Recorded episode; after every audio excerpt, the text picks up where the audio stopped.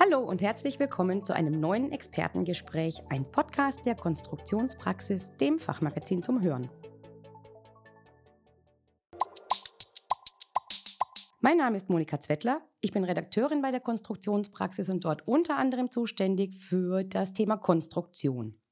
Ich freue mich sehr, dass ihr heute dabei seid, denn ich glaube, ich habe ein sehr spannendes Thema. Und zwar geht es um das große und oft auch wirklich sehr komplexe Thema Engineering in der Elektrokonstruktion. Und vor allen Dingen geht es natürlich darum, wie man hier ähm, Konstrukteure unterstützen kann und dafür mehr Effizienz im Prozess sorgen kann. Daher freue ich mich sehr, dass ich mit Tom Wolf, Head of E-Plan Engineering Standard, einen absoluten Experten auf dem Gebiet hier bei mir im Studio habe. Hallo Tom. Ja, grüß dich. Hallo, schön hier zu sein.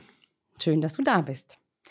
Ähm, lass uns gleich mal starten. Also wenn ich jetzt an einen Standard denke, dann habe ich Normen, IEC, ISO und dergleichen im Kopf. Aber ich gehe jetzt mal davon aus, dass hinter dem E-Plan Engineering Standard nicht nur das steckt, oder? Sogar gar nicht. Es ist, ich glaube, eine Kombination aus. Also wenn man nochmal guckt, der E-Plan Engineering Standard ist entwickelt worden damals für die E-Plan Lösungen und die wirklich spezifischen Arbeits- oder Aufgabenstellungen mit der E-Plan-Plattform.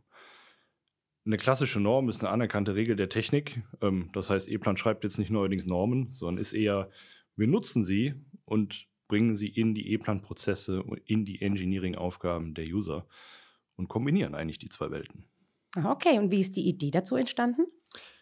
Die Idee ist entstanden eigentlich aus einem, ja, einen guten Ideenbringer braucht's. Ähm, wir haben damals erkannt, dass wir da wirklich aktiv werden sollten. Ähm, einfach ein Stück weit auch Empfehlungen, Standardisierungsideen ins Leben zu rufen aus der E-Plan-Brille für die E-Plan-Lösung, um dann dementsprechend auch unseren Usern da ein Stück weit dieses Enablement zu schaffen, Unterstützer zu sein und eben nicht sagen, ihr müsst standardisieren, aber wie es mit der E-Plan-Plattform geht, lassen wir euch alleine, sondern haben dann da gesagt, wir machen es und haben begonnen ähm, mit dem Thema Installation. Also da schon mal so eine erste einfache Standardisierung zu liefern, ähm, wie man die Software idealerweise installiert. Okay, ist das ähm, wohl eine Herausforderung? Also für mich persönlich ist es ab und an eine Herausforderung, aber für E-Plan-Anwender auch? Ich glaube, es ist immer eine Herausforderung. Ich glaube, die Frage ist immer das Wie. Ne? Gibt es ein, gibt's ein gutes Wie? Gibt es eine Empfehlung für das Wie? Und mhm. ähm, das haben wir uns angeschaut und haben da dementsprechend dann die Empfehlung runtergeschrieben und haben das dann in eine, ähm, wir nennen es Guided Installation gepackt, also in ein Framework, wo wir sagen, ab dem ersten Schritt downloaden, installieren, Namenskonvention. Und das, das war so der, der Durchbruch zu sagen, da fangen wir mal an mit einem Standard, mit einer Standardisierung, ähm, ist ja am Ende nur eine Methode, ähm, zu sagen, das ist die Empfehlung, die wir dir liefern, ähm, kann es natürlich abweichen. Ja. Mhm. Okay, und, und, warum sagt E-Plan, ähm, dass Standards im Engineering überhaupt wichtig sind? Und also ich glaube, die, wenn man noch unterscheidet zwischen einem Standard und einer Standardisierung, ist, glaube ich, beides hochwichtig. Wenn man es nochmal sich wirklich auf der Zunge zergehen lässt, wofür ist was, ähm, die Standards, also Normen, etablierte ach, VDI, was auch immer es gibt, ähm, die sind Regelwerke. Aber die Methode, die Standardisierung ist natürlich da die Effizienzsteigerung, das, ich sag mal, Reduce Time to Value. Das sind ja so, so Buzzwords, sage ich jetzt mal, die immer wichtig sind in so einer User Journey, um halt einfach schnell produktiv zu werden, aber in einer gewissen standardisierten Form. Eben, dass das passt, dass das durchgängig ist. Auch gerade wenn man die Durchgängigkeit von Daten immer anspricht, aktuell war das ein Thema. Ja. Okay, das heißt, der ähm, Engineering-Standard ähm, beginnt mit der Installation, aber da hört er natürlich noch nicht auf. Nee, absolut nicht. Ähm, nachdem wir gesagt haben, okay, die Installation ist so das Erste natürlich, wo wir sagen, da wird der User in seine Engineering-Umgebung, also in die E-Plan-Plattform integriert oder mit konfrontiert, haben wir gesagt, gut, ähm, wir brauchen Daten. Ne? Daten, Daten, Daten, das ist mittlerweile das Wichtigste. Und wir haben gesagt, besser als ein Beispiel, was sich ein Konstrukteur angucken kann für einen Use Case, für eine Aufgabenstellung, für ein Standardisierungsbeispiel, Vorlage, einfach eine Vorlage zu liefern, die ready to use ist, haben wir den, den Moment erkannt und haben gesagt, wir, wir gehen da wirklich mit und, und starten da dann auch das Expertenwissen zu, zu summieren und in ja, Content zu liefern. Ja. Okay, und, und diese ähm, Vorlagen und Beispieldaten, die kommen vermutlich aus der Praxis? 100 Prozent. Also dadurch, dass das Team, was ist jetzt nicht nur einer, der das macht, sondern wir sitzen ja wirklich mit einem Team international so zusammen und betrachtet die Welt 100% Praxis. Das kommt aus dem Professional Service bei uns, also ne, Consulting, Support, Training, wir Gespräche mit Kunden. Also wir machen auch Projekte zusammen mit Kunden, die sich, die sich wirklich bereit dafür fühlen, zu sagen, hey, wir haben Spaß daran, mit euch gemeinsam sowas zu machen. Ähm, also 100% Praxisbezug ist das A und O. Okay, und ähm, fürs bessere Verständnis, kannst du mal ähm, irgendwie ein Beispiel für eine Vorlage mir skizzieren? Ta tatsächlich. Ähm, ich sage immer so, ein relativ einfaches Beispiel ist, wenn man sich das vorstellt, ähm, man fängt an. Man fängt mit einer leeren Schallplanseite an. Da ist noch so viel links und rechts. Weiß man, ob man alles richtig eingestellt hat? Hat man vielleicht sogar schon Strukturkennzeichen, die basierend auf einer Norm da sind? Und man fängt an und fängt sich die Informationen zu sammeln. Stopp, brauchen wir nicht mehr. Wir haben Standardisierungsvorlage, wo wir vorgedacht IEC-Normen, Standardisierungen, Strukturen schon implementiert haben, mhm. die einfach sofort genutzt werden können. Also der User startet, sagt Projekt neu, nimmt die Vorlage und weiß jetzt schon, er hat Strukturen, er hat vielleicht schon gewisse Formulare, Auswertungen ready to use und natürlich den Strich auf der Sharpline-Seite muss er noch selber machen, aber das, das Framework drumherum ist halt da. Also er kann anfangen. Das ist so ein bisschen die, der Clou daran, ein ganz einfaches Beispiel nimmt. Okay, und ähm, apropos Anfang, steht es denn allen E-Plan-Usern zur Verfügung? Also, wenn man sagt E-Plan-User, müssen wir so ein bisschen noch am Ende unterscheiden. Es ist ein, es ist ein Mehrwert für unsere Subscription-Kunden. Ähm, mhm. Dadurch, dass wir damals gesagt haben, wir müssen Mehrwerte bieten aufgrund des neuen Lizenzmodells. Ähm, somit, also Kunden, die im Subscription-Modell sind, haben Vollzugriff und damit auch die User. Also die User, die mhm. natürlich dann in dem Bereich unterwegs sind, haben dann Zugriff darauf. Okay. Und ähm, also jetzt sagen wir mal, so ein neuer Anwender hat sich jetzt für E-Plan entschieden. Dann ähm, steht er da und hat ja erstmal diese Hilfe über, die, ähm, über den Installation Guide. Und wie geht es dann weiter? Wie macht er dann weiter? Dann hat er ja die Software implementiert. Also mhm. ne, auf seinem Rechner installiert, er hat vielleicht eine Datenbank schon eingestellt, er hat sich an Namenskonventionen gehalten. Aber dann kommt ja der Moment, er kommt mit seiner ersten Engineering-Aufgabe. Er startet ja nicht mit, dem, mit der Aussage, ja, ich will die Software installieren. Ich will E-Plan jetzt. Nein, er sagt, ich möchte ja mein erstes Engineering durchführen. Und da greifen dann unsere Beispiele, Templates, Vorlagen wie Standardisierungsvorlagen, Best, ähm, ähm, Best Practices, Applikationsbeispiele oder Industriebeispiele, wo er dann darauf zurückgreifen kann und sagen, okay, das Standardisierungstemplate haben wir gerade schon beschrieben, aber er könnte auch jetzt eine Aufgabenstellung mit wenn er fertig ist, irgendwie Importe, Exporte. Wie geht das? Das kann er sich da angucken, guckt dann in dem Bereich, gibt es dann einen, einen, einen, Content, der das beschreibt und kann das dann für sich übernehmen und nutzen. Also wir tauchen dann mit ihm gemeinsam als Unterstützer in die Engineering-Aufgaben ein und liefern da genauso auch eine Antwort vielleicht auf eine Frage mit wirklich Content, den er in der E-Plan-Plattform sich angucken kann und eben nicht der klassische 100 PDF-Seiten mit ersten, dritten, fünften, zehnten. Nee, gibt nichts Besseres wie wirklich live gucken, was wurde da im Projekt gemacht, um das dann auch anzuwenden. Mhm. Klingt ein bisschen wie, eine, wie ein Wissensmanagement-Tool auch, also in meinen Augen. Ja, da, da kommt ganz schön viel Wissen drin steckt. Absolut. Also ich glaube, Knowledge ist das A und O, das steckt da immens drin. Also mhm. das ist natürlich ähm, doch, doch deutlich ähm, zu merken, dass da wirklich Profis wirklich ihr Knowledge voll einbringen aus der Praxis. Wir haben alle konstruktive Hintergründe. Also es ist jetzt wirklich ähm, nicht, im, im, ich sag mal, im weißen Raum ähm, entwickelt oder ausgearbeitet. Wenn wir jetzt an den Fachkräftemangel denken, ist das natürlich hervorragend, wenn da eben ähm, ja, einfach die Effizienz von Beginn an irgendwie gesteigert werden kann. Klar, das ist ein Thema, ähm, gerade wenn man so ein bisschen darüber spricht, Effizienz, Fachkräftemangel, das sind ja auch Themen. Ähm, damit schafft man auch vielleicht das Enablement in eine Fachkraft in gewisse Bereiche zu beschleunigen. Natürlich ist es alles eine Empfehlung, was, mhm. wir, was wir liefern, aber einfach die Herausforderung, eine Aufgabenstellung zu lösen, wird dadurch, denke ich, deutlich reduziert, weil wir eine Antwort liefern, und eben da unterstützen. Und dann, dann ist, ist da auch ein Stück weit so dieser Education-Faktor gegeben, ähm, um da schneller, einfach schneller zu werden und den Fachkräften da auch zu unterstützen, weil das, das ein Generationenwechsel findet statt.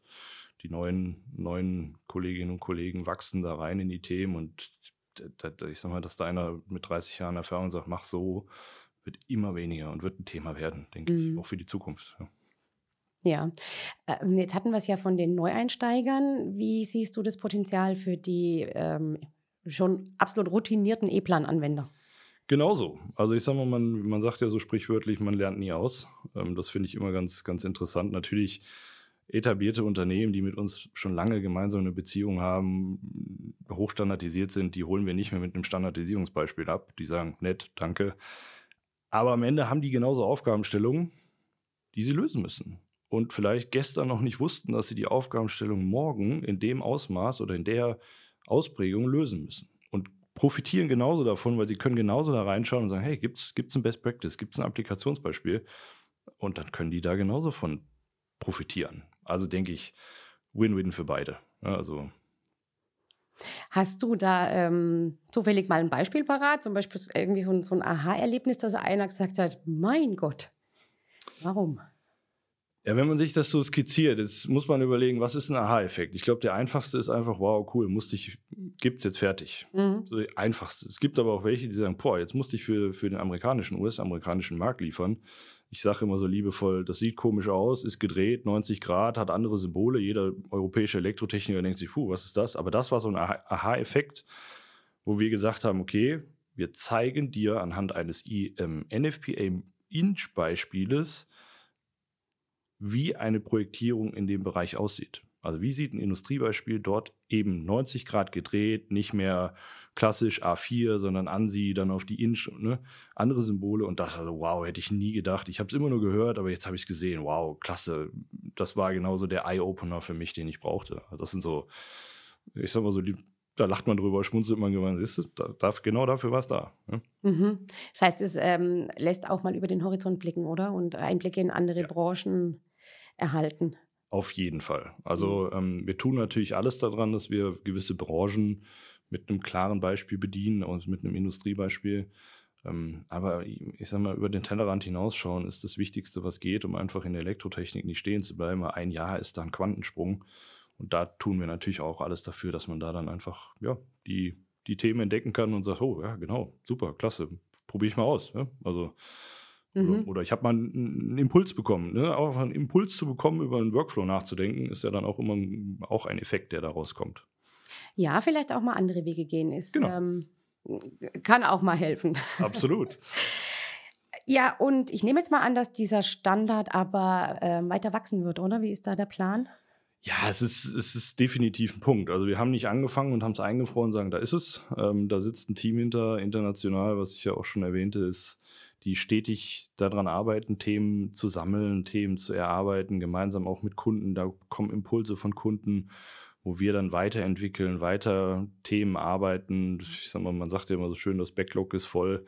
Ähm, also langweilig wird es da nicht und einfach, weil das, der Bedarf immer größer wird. Deswegen, da ist, ist definitiv mehr im, im Petto, sei es Best Practices, Workflows, aber auch Industriebeispiele, die mhm. wirklich so das höchste Level sind. Ja, da arbeiten wir auf jeden Fall kontinuierlich weiter dran. Okay, bleibt also spannend an der Stelle. Definitiv. Was noch kommen wird. Ähm, was mich noch interessieren würde, und zwar ähm, heißt es ja immer, also die Daten, klar, das sind ja irgendwie das Wichtigste aktuell und die Durchgängigkeit der Daten ist ja irgendwie auch, spielt echt eine große Rolle, um die Effizienz in allen Phasen der Wertschöpfungskette zu steigern. Ähm, zahlt da der Engineering-Standard auch äh, drauf ein? Äh, Datendurchgängigkeit ist für uns auch genauso das A und O, weil auch wir haben uns zur Aufgabe gemacht, natürlich zum Beispiel die Gerätedaten aus dem Dataportal zu nutzen, die auch ja durch den E-Plan Data Standard ja auch schon vorgedacht standardisiert sind. Ähm, das ist natürlich eine ganz andere Sichtweise, aber wir sagen die Kombination aus, also wirklich das, was der User im Engineering macht, mit dem, was der Gerätedaten macht, entsteht der digitale Zwilling in einer gewissen Form, in einem Framework, in einer Art und Weise, was eine Durchgängigkeit natürlich dann, ich sag mal so wie der klassische rote Faden, vom Beginn vom Engineering über ähm, ja, Planung, Engineering, Basic Detail Engineering, irgendwo dann auch Prüfung in Betriebnahme, aber auch Service Maintenance natürlich dann auch ein Stück weit das unterstützt. Also ich sage mal, wir sind immer Enabler, Unterstützer, sagen, tu das in dem Weg, dann hast du einen Weg vorgedacht, der auch auf der E-Plan, in der E-Plan-Journey dann auch die Durchgängigkeit liefert, in Kombination Gerätedaten, Software, Engineering. Also das ist so die, ich sag mal, der, der Dreiklang daraus. Verstehe, also spielt es da auch eine große Rolle. Und Jetzt würde mich abschließend eins noch interessieren. Also heute ist von Datendurchgängigkeit die Rede, die wird sich wahrscheinlich auch, ähm, die, die werden wir immer brauchen. Aber wagen wir doch mal einen Blick in die Glaskugel. Wie wird denn die Elektrokonstruktion in zehn Jahren deiner Meinung nach aussehen? Puh, Glaskugel, zehn Jahre, das ist ein langer, langer Weg. Ähm, lange, gerne lange auf Zeit. fünf Jahre gehen. ähm, also ich muss sagen, wenn, es, wenn du mich jetzt ganz persönlich fragst, ähm, ein Jahr ist in Elektrotechnik schon immens schnell. Wenn wir jetzt über fünf Jahre sprechen, ich glaube, heute schon sind teilweise Themen wie die Cloud ein Thema. Und Themen wie AR, die uns heute schon bei E-Plan umtreiben, dass man in AR sich einen Schaltschrank in den Raum stellt, obwohl er noch gar nicht da ist. Ich glaube, dass das natürlich echt Einzug halten wird. Ähm, schwierig jetzt eine, eine, Prognose abzugeben, aber ich glaube halt einfach die Themen Cloud, AR, KI, das denke ich, wird nicht wegzudenken sein. Und halt auch einfach die, die schnell wachsenden Markttrends. Natürlich im Engineering bedeutet das auch ein Change. Ähm, denke, dass das auch irgendwo ein Stück weit auch ein Mindset-Change ist. Ähm, auch ein Generationenwechsel. Ich glaube, da wird die nächsten fünf bis zehn Jahre viel passieren. Deswegen ist es schwierig jetzt zu sagen, da, that's it, aber ähm, das ist, ich glaube, da ist auch viel Potenzial zum Thema Digitalisierung durch, durch die Bank ne, durch die Bank, wo die Themen dann eine Rolle spielen, mhm. ähm, auch ein, ja, ein Mehrwert. Am Ende ist es ein, ist es ein Mehrwert, ist kein Hindernis. Natürlich ist es ein Change auf die fünf Jahre betrachtet, aber es ist ein Thema, definitiv. Und ich glaube, da wird, wird auch was passieren auf der Herstellerseite, bei uns Softwarehersteller, aber auch in den klassischen Engineering-Büros, ne, die dann auch sich da genauso mit, mit beschäftigen müssen. Also du denkst, letztlich wird alles noch digitaler und noch vernetzter und noch ähm, vielleicht auch benutzerfreundlicher? Und ich würde absolut unterschreiben. User Journeys ist das A und O. Eigentlich gut, dass du es sagst. Ich glaube, das wird auch eine Rolle spielen. Nicht mehr nur eine Aufgabenstellung, sondern auch ein Stück weit, wie, wie ist eine User Journey, die sich etablieren dann in den Bereichen. Ähm, und ein klares Ja. Also ich glaube, das ist auch ganz, ganz, ganz wichtig, dass da auch ein Stück weit die ganzen Themen auch eine Rolle spielen. Nicht nur coole Technologien, die dann kommen, sondern auch eben, hey, da sitzt am Ende noch ein, User, ein, ein, Mensch, der das, das mhm. machen muss, der muss mitgehen. Und wenn der nicht abgeholt wird, können wir natürlich die beste Software liefern, der aber sagt, ich komme mit meinem Workflow nicht klar, aufgrund der neuen Technologien. Ich glaube, das muss, muss harmonisieren. Also definitiv klares Ja. Okay. Also ähm, ich schlage vor, dass wir uns in ein, zwei, drei, vier, fünf Jahren hier wieder unterhalten und mal sehen, wo dann die Reise an, wo sie steht, wo, wo sie hingegangen ist, wie es weitergeht. Sehr gerne, die Einladung nehme ich, nehme ich an. Ähm, dann schauen wir mal in die Glaskugel, dann was dann wieder fünf Jahre genau. passiert. Genau, und, und, wir schauen mal rückwärts vielleicht auch, ähm, und wie Recap, Dinge, wie war's? Ja. ja. Finde genau. ich, find ich, interessant. Ne, gerne, ich komme wieder. Wunderbar. Vielen lieben Dank, Tom, für die einen Ausblicke. Ähm, war ein sehr spannendes Gespräch. Hat mich sehr gefreut. Gerne, mich auch. Vielen Dank für die Einladung. Ich glaube, ähm, war schön hier zu sein. Wunderbar. Und liebe Hörer, wenn es euch auch gefallen hat, dann empfehlt uns doch weiter, teilt den Podcast oder gebt uns auch einfach einen Daumen hoch. Und natürlich, ähm, wenn ihr Fragen oder Anregungen habt, dann sind die auch herzlich willkommen. Schreibt uns doch einfach an redaktion.konstruktionspraxis.vogel.de. Wir freuen uns auf Feedback. Bis zum nächsten Mal. Das Fachmagazin Konstruktionspraxis zeigt aktuelle Trends auf, vermittelt Grundlagenwissen und veröffentlicht Hintergrundberichte sowie Anwenderreportagen. Konstruktionspraxis. Alles, was der Konstrukteur braucht.